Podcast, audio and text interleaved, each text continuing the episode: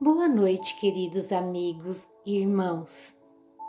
Hoje, dia 27 de junho de 2021, vamos iniciar a mais uma atividade online realizada pelos trabalhadores da Sociedade Espírita Allan Kardec de Goiôerê, Paraná, o nosso Evangelho no Lar. Pedimos que coloquem a água para ser fluidificada pelos nossos benfeitores espirituais e que cada um possa ir desacelerando seus pensamentos. A leitura dessa noite é do livro Vida Feliz, capítulo 28. Ser gentil com as crianças. Elas necessitam de oportunidade e de amor para lograrem o triunfo. Esses cidadãos em formação ignoram as lutas que os aguardam. Distende-lhes o gesto de simpatia, transmitindo-lhes confiança na humanidade que representas. Não as atemorizes, nem as maltrates. Quem visse aquele menino em Nazaré no passado, entre outras crianças, brincando descuidadamente, não poderia imaginar que era o construtor da terra, nosso modelo e guia. Ditado pelo espírito Joana de Ângeles, psicografado por Divaldo Pereira Franco. Agora vamos orar. Amado Mestre Jesus, obrigado pela oportunidade de estarmos aqui reunidos em nossos lares para receber o seu divino Evangelho. Envolva-nos, Jesus, com teu amor e que as tuas palavras possam reacender todos os dias a chama da fé e seja o bálsamo das feridas da nossa alma. Rogamos suas bênçãos aos irmãos em aflição e aos corações enrudecidos. Nos concede sabedoria e força para levar seus ensinamentos com amor e leveza.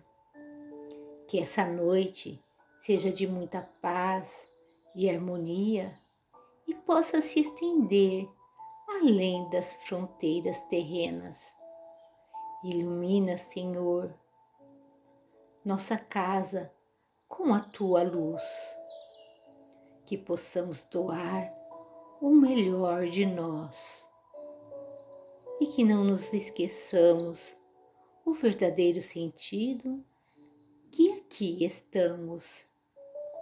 Senhor, que seja feita a tua vontade.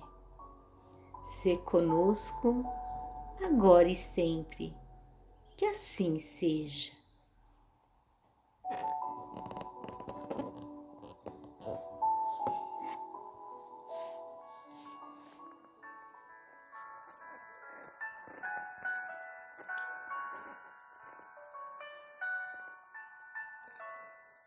Leremos agora texto do livro Ceifa de Luz, de Francisco Cândido Xavier, pelo Espírito Emmanuel, capítulo 6, Em Ti Próprio.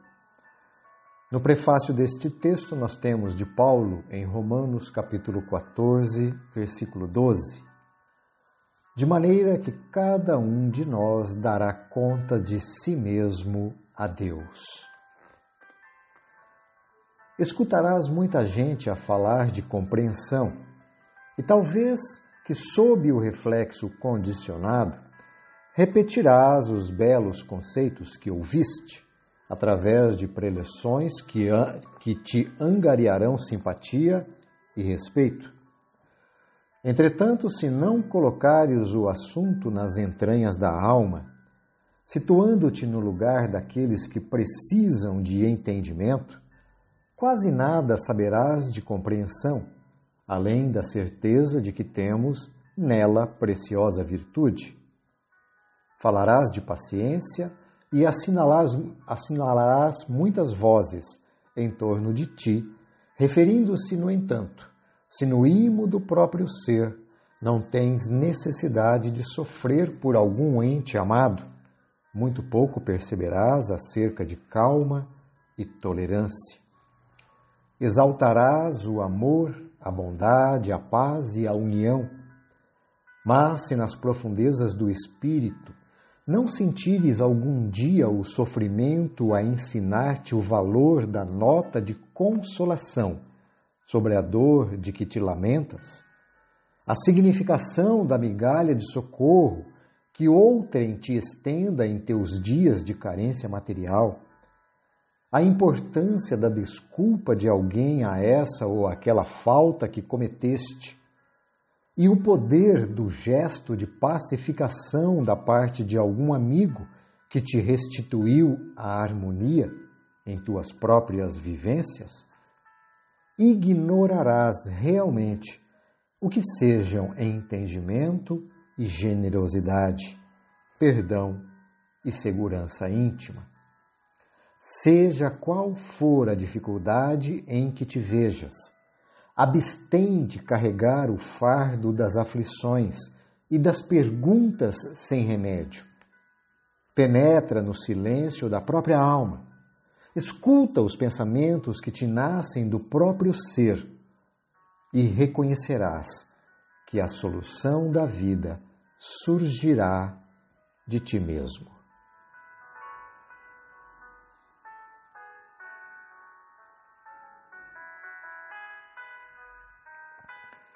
Queridos amigos, na questão 621 de O Livro dos Espíritos, Allan Kardec questiona os benfeitores espirituais onde estaria escrita a lei de Deus. E estes respondem: na consciência. Na sequência, na 621A, o codificador questiona o porquê de se revelar a lei de Deus, visto que o homem atrás na consciência. Ele a esquecera e desprezara. Quis então Deus lhe fosse lembrada. Essa resposta revela o grande desafio que enfrenta o homem encarnado na Terra: superar seus interesses imediatos, sejam eles materiais ou sentimentais, e viver com os olhos voltados para a vida futura, a verdadeira, no mundo espiritual, onde deveria estar seu coração. Mais ainda, tendo como farol a lei de Deus, conseguiria vencer seus vícios e defeitos, e, claro, o pior deles, o egoísmo. Kardec, no comentário à questão 917 de O Livro dos Espíritos, respondida pelo espírito Fenelon, assevera que o egoísmo é a fonte de todos os vícios como a caridade o é de todas as virtudes. Destruir um, o egoísmo, e desenvolver a outra, a caridade, tal deve ser o alvo de todos os esforços do homem, se quiser assegurar a sua felicidade neste mundo, tanto quanto no futuro. Mas aí eu pergunto: e como lograremos essa vitória contra o egoísmo? quando todos os nossos atos da vida corporal representarem a prática da lei de Deus e quando antecipadamente compreendermos a vida espiritual. Conforme a resposta à questão 918 de O Livro dos Espíritos. Basicamente, essa resposta é uma reafirmação da necessidade de atendermos aos pedidos do Mestre Jesus, amando a Deus acima de todas as coisas e ao próximo como a nós mesmos. Agindo assim, Deixaremos para trás o apego exagerado ao instinto de conservação, não nos sentindo em perigo a todo momento e agindo com empatia diante da dor do próximo, até mesmo quando este se volte contra nós, julgando-nos responsáveis por sua desdita. Não é fácil ainda para nós é uma luta diária, queridos irmãos. E somente com muita perseverança conseguiremos lograr a superação de nossos males internos. Por isso, a afirmativa de Jesus a nos incentivar. A cada um será dado segundo suas obras.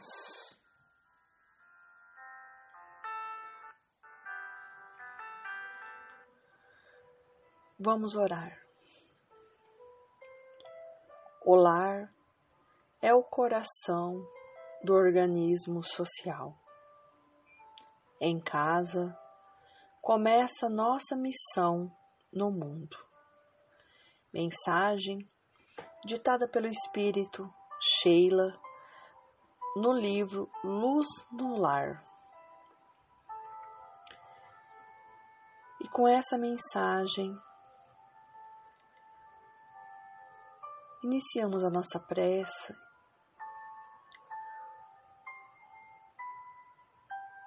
Agradecendo a Ti, querido e amado irmão,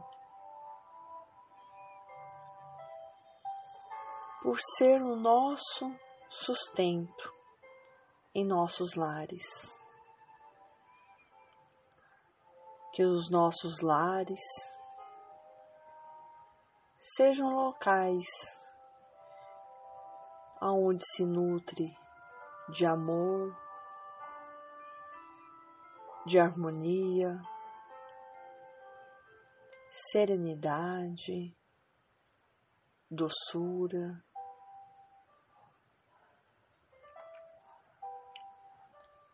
E nós também te agradecemos, querido e amado irmão por vossa presença, pela presença de nossos benfeitores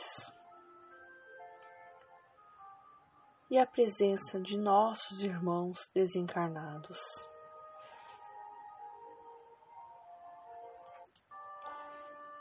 Que envolvidos por vossa luz, que se fez presente em nossos lares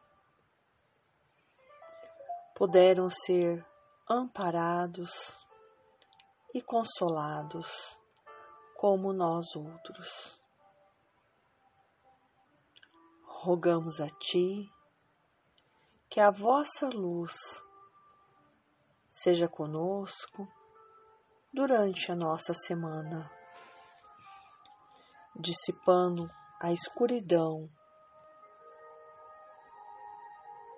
que teima em aparecer.